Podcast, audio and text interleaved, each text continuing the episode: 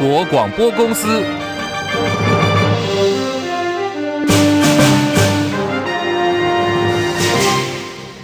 大家好，欢迎收听中广新闻，我是黄丽凤。新闻开始，先来关注的是新北板桥某间私立幼儿园爆出了教保员疑似喂食幼童安眠药跟镇定剂的事件持续扩大。最新传出呢，就读小班的小小孩也被喂药。到目前为止，至少已经有十六人报案。新北地检署今天一大早指挥了海山警分局发动了第二波的搜索行动，一口气约谈对象包括有幼儿园的园长、老师、职员，总共有八人。同时，也到相关人员的住处去进行搜索。新北市教育局表示，这间幼儿园原来有六十七名学生，现在有部分的学生已经转到其他园所去就读了，还剩下有四十多名学生。相关的司法跟行政调查作业正在进行。新北市副教育局副局长刘明超说：“主动报请新北地检署启动司法调查。那目前检警、行政也同步做一个查查。”也全力配合检警司法调查，全面快速处理，勿往勿纵。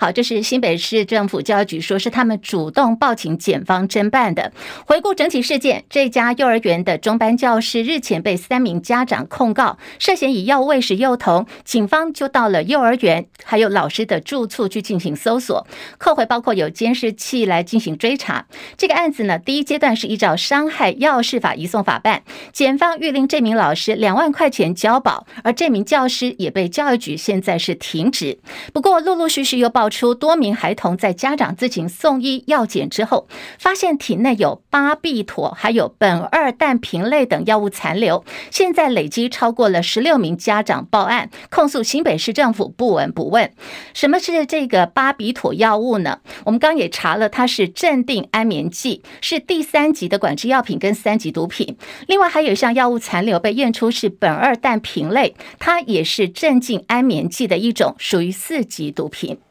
真情事件引发了家长的不满，还有恐慌。新北市议会民进党团要求新北市长侯友谊必须要提出专案报告，蓝营议员则反呛，整件事已经进入到政治操作了。不过最后双方决议在下个礼拜二十三号，新北市议会要加开教育局跟卫生局的专案报告。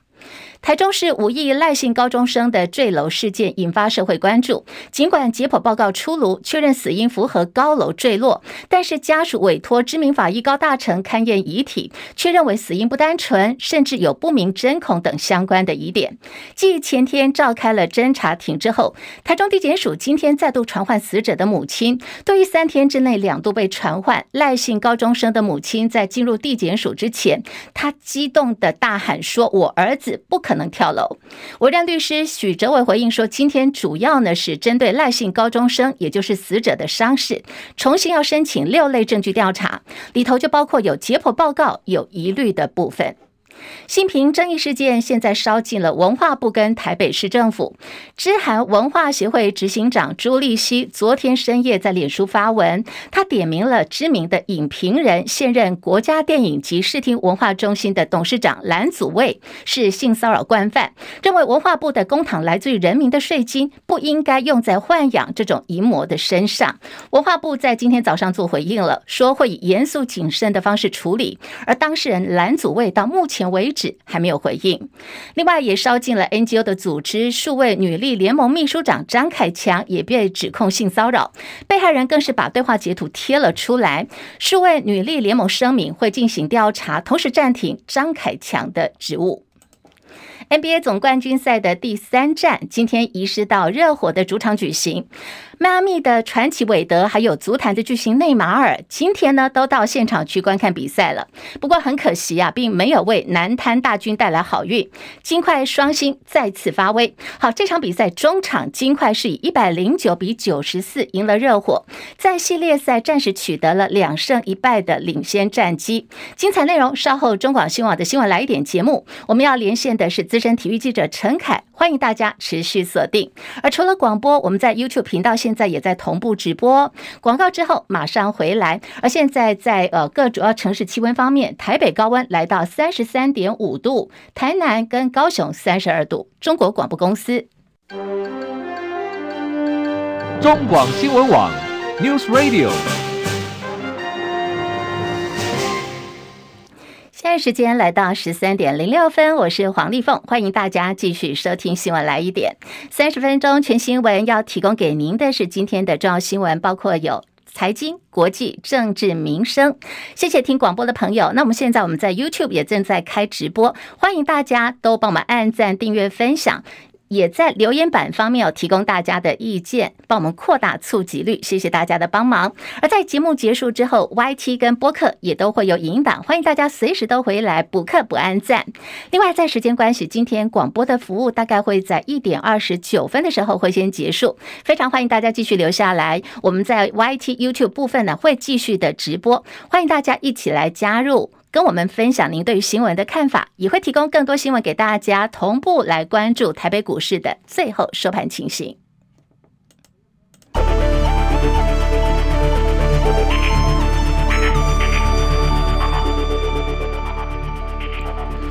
新台币兑换美元贬值三点八分，来到三十点七五兑换一美元。台北股市啊大跌了两百零八点，来到一万六千七百零五点，目前跌幅百分之一点二八，成交量两千六百一十八亿元。柜台指数下跌二点三九点，两百一十九点七五点，跌幅百分之一点零八。好，一路看下来，今天除了印度股市以外，亚洲股市可以说是各国的表现都是一片黑压压的哦。日本股市大跌四百五十二。二点三万一千四百六十三点，跌幅百分之一点四一。韩国股市下跌十七点，两千五百九十七点。港股方面下跌九十六点，来到一万九千一百五十一点，跌幅百分之零点五零。大陆股市上海综合指数下跌五点，三千一百九十二点。深圳成指下跌四十点，一万零六百六十八点。印度股市上扬了一百四十八点，目前指数是来到了六万三千两百九十一点，涨幅百。百分之零点二三。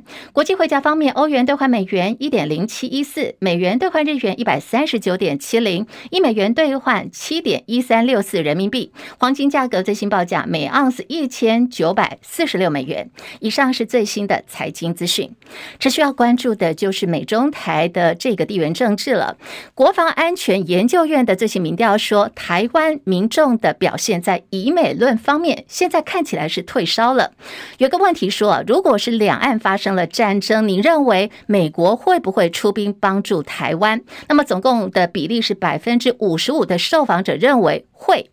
认为不会的比例百分之三十七。好，这个表现呢，又回到了在二零二一年九月份时候的一个看法。另外，智库欧洲外交关系协会发布来自十一个欧盟国家的民调显示，在美国跟中国大陆为台湾起冲突的时候，会有多达百分之六十二的受访者希望自己国家能够保持中立，宁做壁上观。那么，立陶宛的外交部次长聂留贤娜在论坛当中也回应说，他相信一旦危机真的来临的时候，人们的心态是会改变的。中共的军机在今天大举出海侵扰台湾。我们看到，从今天一大早，大概是清晨不到六点，五点多就开始了。根据国防部掌握到的最新动态，累计到早上的十点四十分，这个短短不到六个小时当中，总共发现有包括各型主力战机。我们来点点名有哪些？有轰炸机、加油机，还有预警机。架次有三十七架次，闯入到我的 ADIZ，也就西南防空识别区。部分机群还编队穿。穿越了我东南空域，进入到太平洋。张伯仲报道。国防部发言人孙立方少将表示，自今日动武动动时起，国防部陆续侦获中共歼十一、歼十六、轰六、运油二十及预警等各型机计三十七架次进入我西南空域。部分编队需经过我东南空域进入西太平洋执行空中监侦以及远海长航训练。这是继上午九点军方例行性会诊过去二十四小时中共基建动态之后，时隔一个多小时又再度发布共机讯息，这次数量更高达三十七架次。而这也是继中共海军零五二 D 飞弹驱逐舰苏州号三号在台海以一百三十七公尺近距离横越美军中云号神盾驱逐舰前方航道的危险举动后，又再一次大规模秀肌肉的挑衅行为。国防部强调，国军运用联合勤监侦手段，全程掌握共军动态，并简派任务机舰和岸置飞弹系统严密监控应处。中广记者张伯仲台北报道。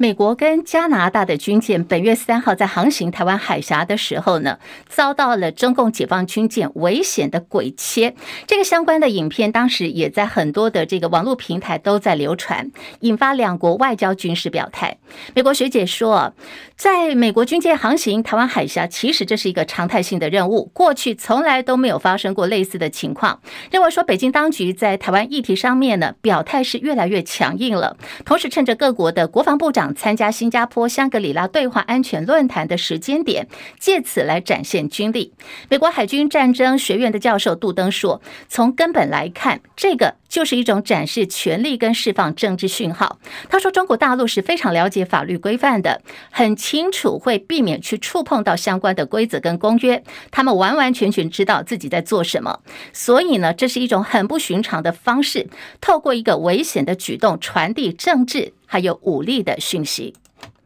马英九基金会执行长萧旭曾表示，前总统马英九呢，已经邀请了中国大陆的五所大学，包括有北京大学、清华大学、复旦大学、武汉大学，还有湖南大学的学生。原定计划呢是下个月七月份要来到台湾进行访问跟交流。不过，整个这个访问交流的进度讨论到一半的时候，陆委会。改变立场。好，陆委会最新的说法是：哎，你们不用再来提交申请文件了，因为他们是不会批准这项计划的。好，在今天，萧玉成也呼吁陆委会必须要审慎的考虑，希望能够让这个计划能够顺利的进行。我们呃，就由学校来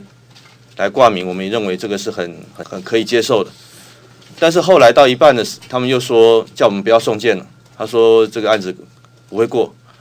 那我想，因为都是私下的沟通了，我们我们认为这跟两岸呃目前政府两岸政策好像有点不太一样，所以我们还是郑重的来呼吁哦，这个呃陆委会能够慎重考虑，能够让这个案子能够成型哦。毕竟这么多的大陆的同学哦，来自于五所大学，那他们都能够来台湾看台湾的历史文化，能够回去大陆能够传回去，我觉得这对两岸交流是绝对是正面的讯息。好，陆委会的态度为什么在半途转弯呢？现在陆委会并没有一个官方的说明，但是我们可以从民进党立法院党团稍早的回应来了解。民进党立法院党团的说法是，台湾开放中国来台都是专案申请，里面呢有一些是中共党员书记在大学所挑选的对象，如果有必要性跟不可替代性，马办应该要提出申请，只要是合理合法的都欢迎，所以也希望马英九办公室要提出正式的说明。马英九基金会邀请大陆大学生来台湾访问。由于呢，国民党总统候选人侯友谊昨天才刚刚跟美国在台协会 AIT 主席罗森伯格见面，媒体在关切说，这个呢，到底算不算是马英九跟侯友谊合作的亲美有路的一个组合拳？对此，萧旭晨的回答是，他相信侯友谊跟国民党会赞成马英九执政时期亲美友日，还有和陆，也就是对大陆和善的这样的一个路线。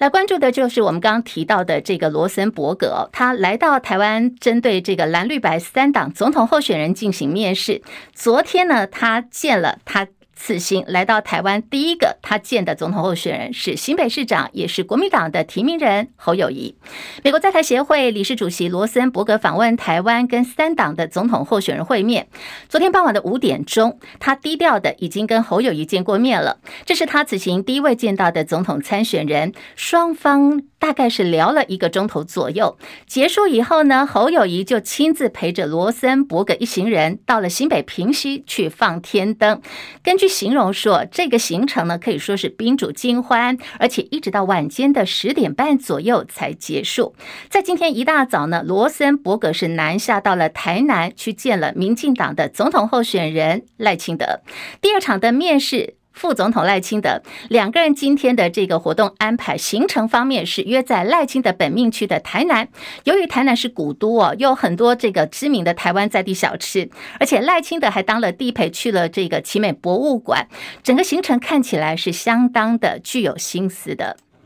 在呃，民众党总统参选人柯文哲方面，他人还是在日本进行访问，接受了日本 NHK 的专访，提到了钓鱼台的议题，认为台湾渔民不会是自己要来争取这块土地，而是希望能够在那里捕鱼。柯文哲的说法是，必须要先解决民生问题，有争议的事情我们后面再去做处理，不要为了一直在主权啦，结果让台湾的渔民不能够捕鱼。有国内的媒体引述，同时也做了报道，说柯文哲在日本本抛出了弃钓鱼台的这个论述。侯友谊竞选办公室昨天就声明强调说，国家元首应该要拼全力的捍卫国家领土，坚持国家主权，没有任何退让的空间，有领土。才有领海，才有经济海域，才能够让渔民能够自由跟安全的捕鱼。国民党立法院党团总召曾明宗今天早上也批评柯文哲国际常识严重不足。好，人在日本的柯文哲也做了反驳，他说呢，我的谈话是被断章取义的，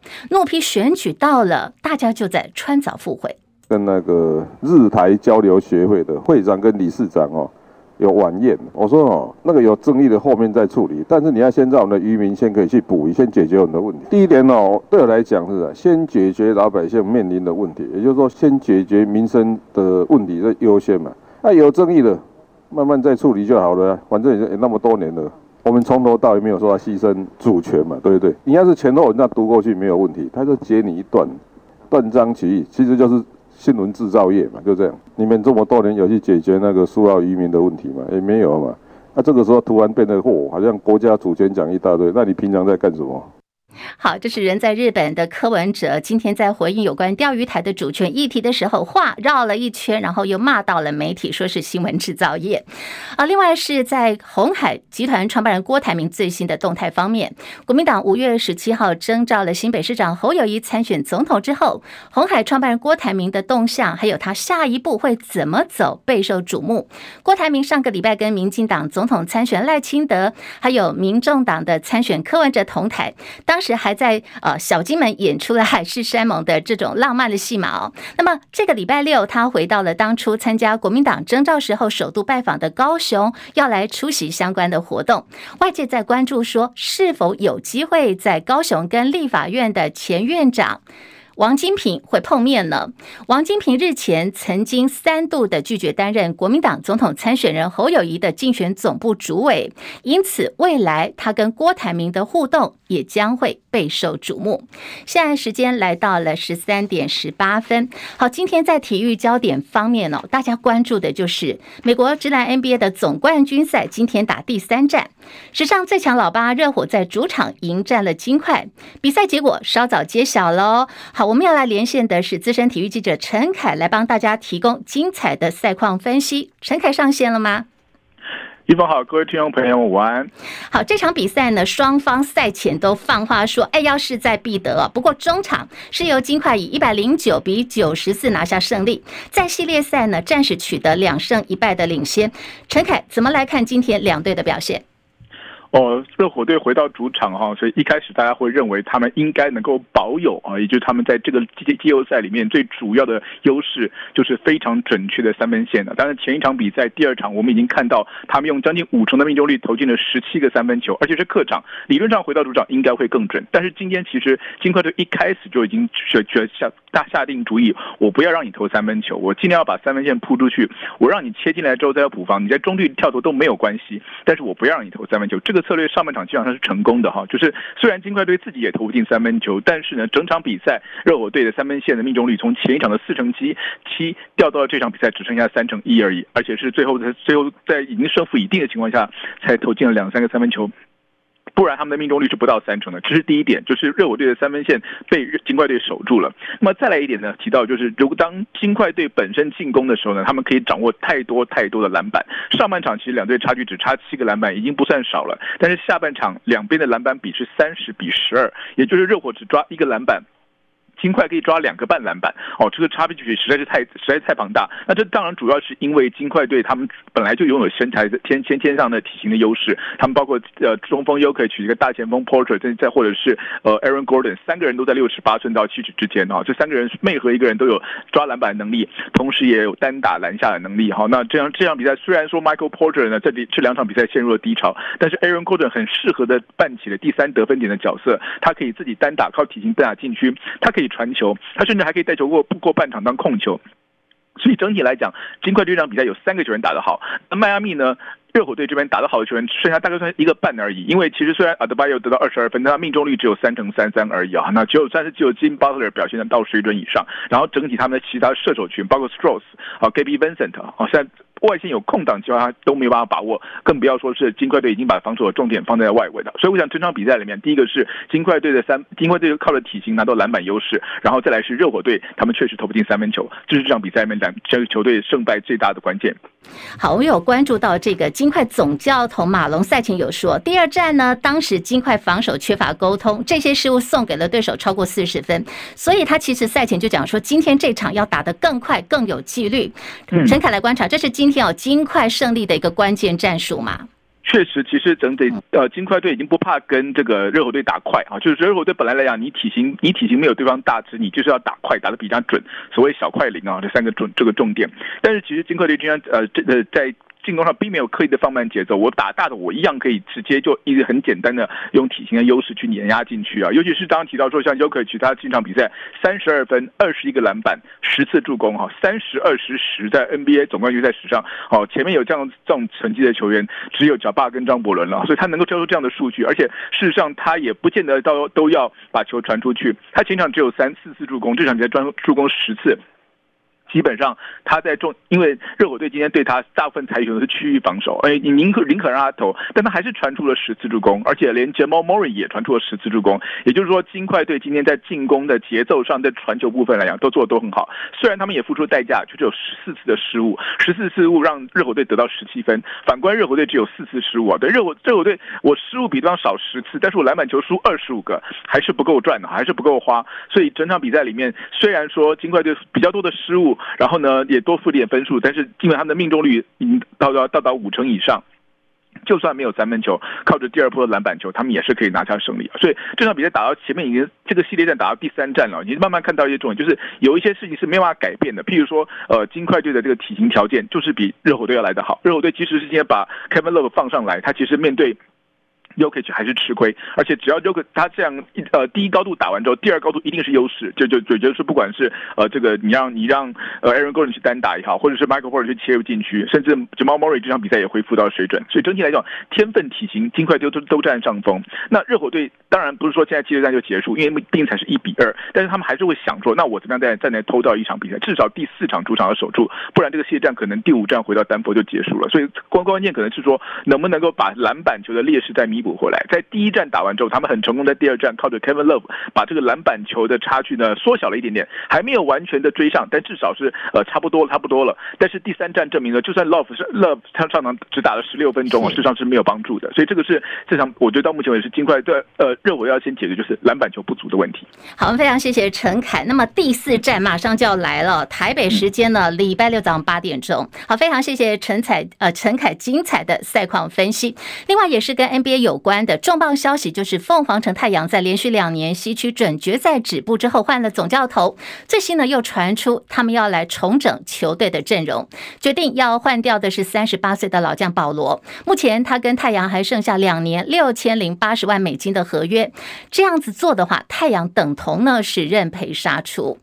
继中正大学传出教师性骚扰女学生之后，嘉义大学今天也传出说男老师对女学生性骚扰事件。有一个硕士班的女学生在网络平台 Dcard 发文，她控诉的对象是体育系的黄姓主任对她紧抱，还有摸腰，造成她心理受创，必须要到精神科去看诊跟服药。校方表示已经受理女学生的申诉了，启动性平调查，而现在教评会也把这名老师暂时停聘，再进行调查当中。好，我们稍呃稍早提到，现在整个性平争议事件不断延烧，台北市政府也被烧到。这是台北市议员洪婉珍爆料说，台北市政府公园处有一名男性的驻卫警，他长期性骚扰女性职员，时间长达有五年之久，还横跨了柯文哲还有现在的台北市长蒋万安两任市府的任期。蒋万安已经说了，他已经要求了公务局人事处跟劳动局要尽快的查明真相，依法处理。我们绝对不允许官官相护，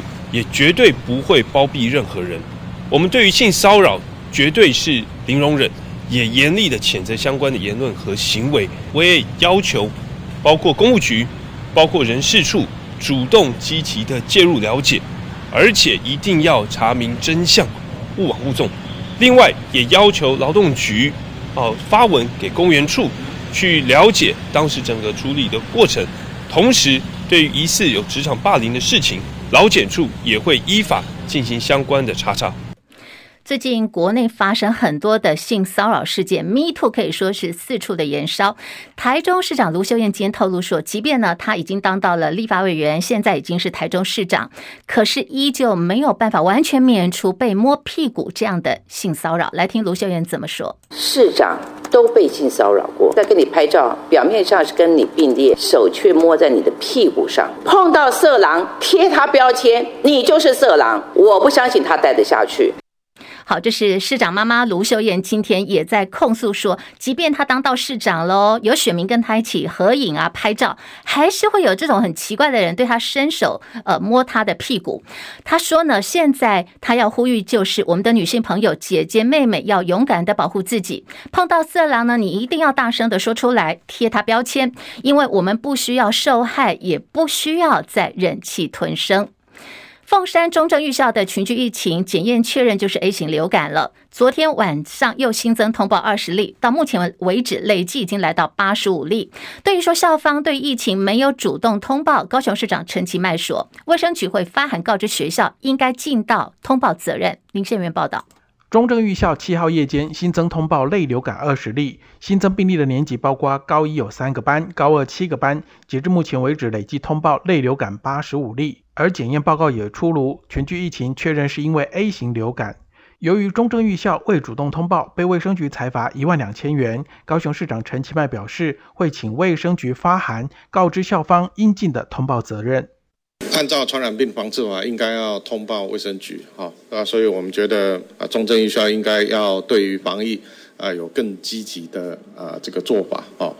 呃，在未来哈，在这个通报的部分，呃，我们也请卫生局能够发函，跟他们呃再一次的呃强调。啊，相关的这个通报的一些责任啊。高雄市卫生局持续督导中正预校落实防疫，包括环境消毒、停止社团活动，而针对容易交叉污染的饮水机也暂停使用。中广记者林宪元高雄报道，要来关注的就是台湾大学通过了林志坚条款。台大国法所去年接连爆发两起论文抄袭被撤销的案件，那么台大上个礼拜校会已经正式通过精进学位论文品质，还有访视委员会运作等两个办法。内容主要是讲说，各系所如果在三年之内违反学伦被撤销学位达到两件以上的，校方就会成立学位论文访视委员会来进行访查，访视结果会作为学校校系改进跟合并以及停办的参考，也会转交给全责单位来议处。被外界形容呢，这就是林志坚条款。